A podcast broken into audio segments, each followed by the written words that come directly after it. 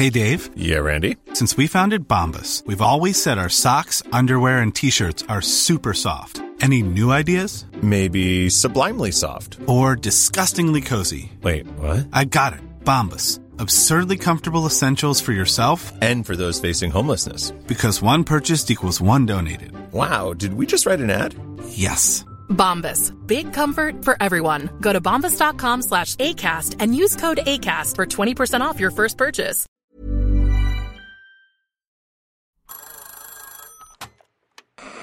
Hola. Hola. Hola. Hola, hola. ¿Estás ahí? ¿Quieres saber lo que está pasando en tu país y en el mundo en pocos minutos? Te lo cuento.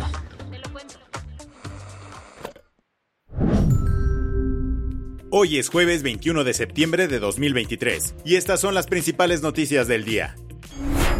Te lo cuento. Los aspirantes presidenciales andan moviendo sus fichas en el Congreso. Como esta elección no se gana sola, las aspirantes presidenciales y uno que otro colado más se lanzaron a hacer lobby a las dos cámaras del Congreso.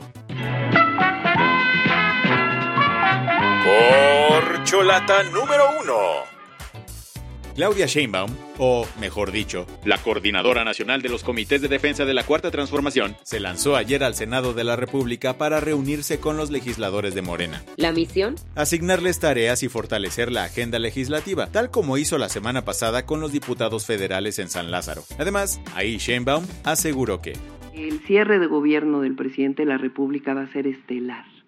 Y va a ser estelar no solamente por los grandes cambios que ha hecho, por la hazaña histórica que ha logrado el presidente, sino porque vamos a ganar el 2024 la presidencia de la República, el Senado de la República, las diputaciones federales, las gubernaturas, las presidencias municipales. En la otra esquina. La corcholata número 2. Xochitl Gálvez acudió a la Cámara de Diputados para presentar 10 puntos súper importantes en la agenda legislativa del bloque opositor. En una conferencia de prensa afuera de San Lázaro, la virtual candidata del Frente Amplio por México mencionó de qué va su decálogo. En algunos pide más recursos para el sector salud, rechazar el recorte de presupuesto del Poder Judicial y no contratar deuda para obras del gobierno. Ah, de paso aprovechó para señalar que busca modificar el proyecto de presupuesto de egresos de la Federación 2024, tirándole al presidente Andrés Manuel, pues dijo que el suyo no tiene rumbo. Y la corcholata número 3. Sí, como lo sospechabas, el colado fue Marcelo Ebrard, que sigue haciendo su luchita por llegar a la boleta. El ex canciller se reunió este miércoles con los diputados que lo respaldan, así como con el coordinador de la bancada de Morena en la Cámara de Diputados, Ignacio Mier. Ahí 33 diputados federales quedaron de sumarse a su asociación civil llamada El Camino de México, además de acompañarlo en sus recorridos por el país para ganar más terreno político. ¿Qué más hay?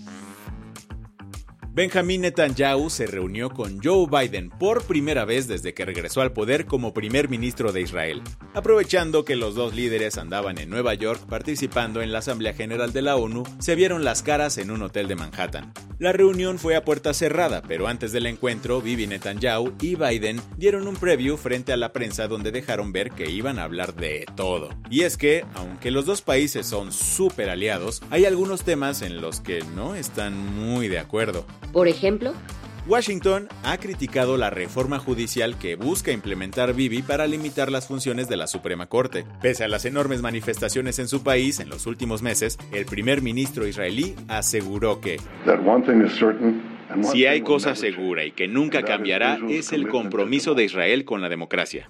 Otro tema sobre la mesa fue la relación con Arabia Saudita. Y es que Biden está intentando que israelíes y saudíes establezcan relaciones diplomáticas, sobre todo con el objetivo de frenar la influencia de Irán en el Medio Oriente. ¿Netanyahu está de acuerdo? Al parecer, sí.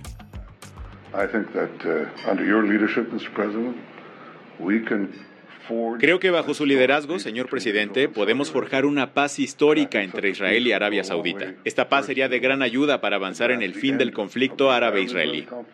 lograr la reconciliación entre el mundo islámico y el Estado judío y promover una paz genuina entre Israel y los palestinos. El conflicto israelí-palestino también fue central ayer. Biden aseguró que está intentando revivir la solución de dos estados. Esta vieja propuesta de paz busca darle a los palestinos su propio estado a cambio de que ellos reconozcan a Israel. La reunión no acabó con compromisos específicos, pero sirvió para reafirmar la alianza entre Israel y Estados Unidos, pues, como dijo Biden, Incluso cuando tengamos algunas diferencias, mi compromiso con Israel, como saben, es firme. Considero que sin Israel no habría un judío en el mundo que esté a salvo. Las que tienes que saber. Parece que eso del copy-paste se le da re bien a la clase política en México. Tras las acusaciones de plagio contra Peña Nieto y Yasmín Esquivel, ahora se sumó Xochitl Galvez. La virtual candidata presidencial de la oposición fue señalada de haber plagiado en el trabajo que presentó para titularse como ingeniera en computación de la UNAM en 2010. Xochitl intentó minimizar el hecho y en un video comentó que tomó, sin citar, seis párrafos de las 77 hojas de su trabajo. Además, ayer dijo a reporteros que... La mayor parte de los temas son técnicos, describen equipo, eh, son sacados de manuales técnicos eh, un tema es la política pública del gobierno federal, que se aclara que es la política en materia ambiental. Y pues un tema, pues sí, la pendejía, porque debía haber puesto de dónde Por su parte, Enrique Graue, el rector de la UNAM, le pidió al Consejo Técnico de la Facultad de Ingeniería que revise el asunto. El ojo público estaba puesto este miércoles en la Ciudad de México. Desde el martes por la noche, Omar García Harfuch anunció que daría un mensaje, así que ayer a eso de la una de la tarde, el exsecretario de Seguridad Pública capitalino despejó dudas y rumores. El objetivo de este mensaje es comunicar a todas y todos ustedes y a la sociedad en, en general la decisión que he tomado de participar en el proceso interno de Morena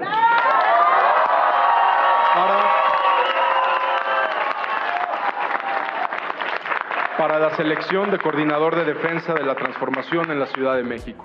Y mientras algunos se destapan, otros se echan para atrás. El gobernador de Morelos, Cuauhtémoc Blanco, anunció ayer que se baja de la carrera por el mismo cargo. En un tuit dijo que tomó la decisión tras platicar con el dirigente nacional de Morena, Mario Delgado, y que todo será para, y abrimos comillas, seguir dando prioridad a la unidad dentro del movimiento.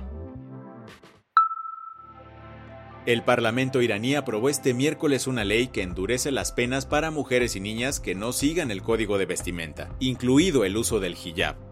Los castigos van desde multas de 1.900 dólares hasta 5 años de cárcel. Aunque la moción pasó en el Parlamento, para que entre en vigor todavía tiene que ser aprobada por el Consejo de los Guardianes, que tiene el poder de vetar las decisiones parlamentarias. Esto ocurre días después del aniversario del asesinato de Masa Amini, quien murió bajo custodia policial por no usar el velo como lo establece la ley. El cantante y compositor estadounidense Sufjan Stevens reveló este miércoles que padece el síndrome de Guillain-Barré, un trastorno en el que el sistema inmunitario ataca los nervios.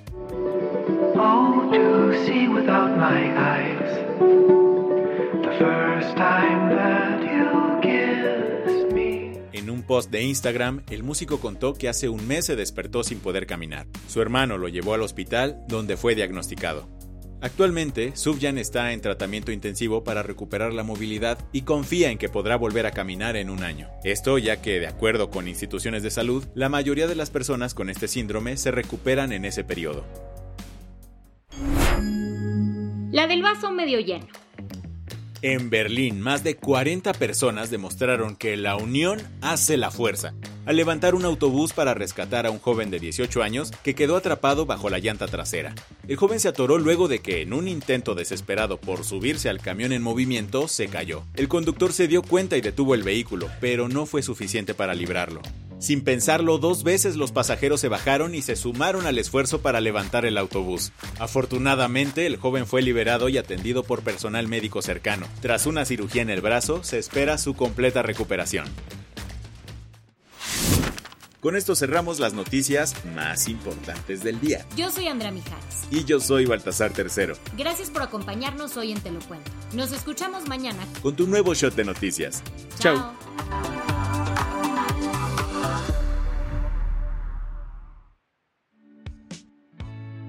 El guion de este episodio estuvo a cargo de Aisha Yanavi y Lucía Corona.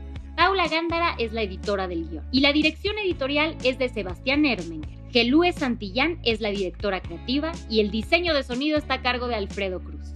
¿Quieres estar al día? Nos encuentras como arroba te lo cuento en Instagram, TikTok, Snapchat y Twitter. Hey folks, I'm Mark Marin from the WTF podcast and this episode is brought to you by Kleenex Ultra Soft Tissues your ally to help tackle your allergy symptoms this season. I love the change of seasons, but nobody loves pollen and all those other things floating in the air that make you sneeze during this nice weather. Kleenex Ultra Soft tissues are hypoallergenic and allergist approved. So fight back against watery eyes and runny noses without worrying about irritating your skin. For this allergy season, grab Kleenex and face allergies head on.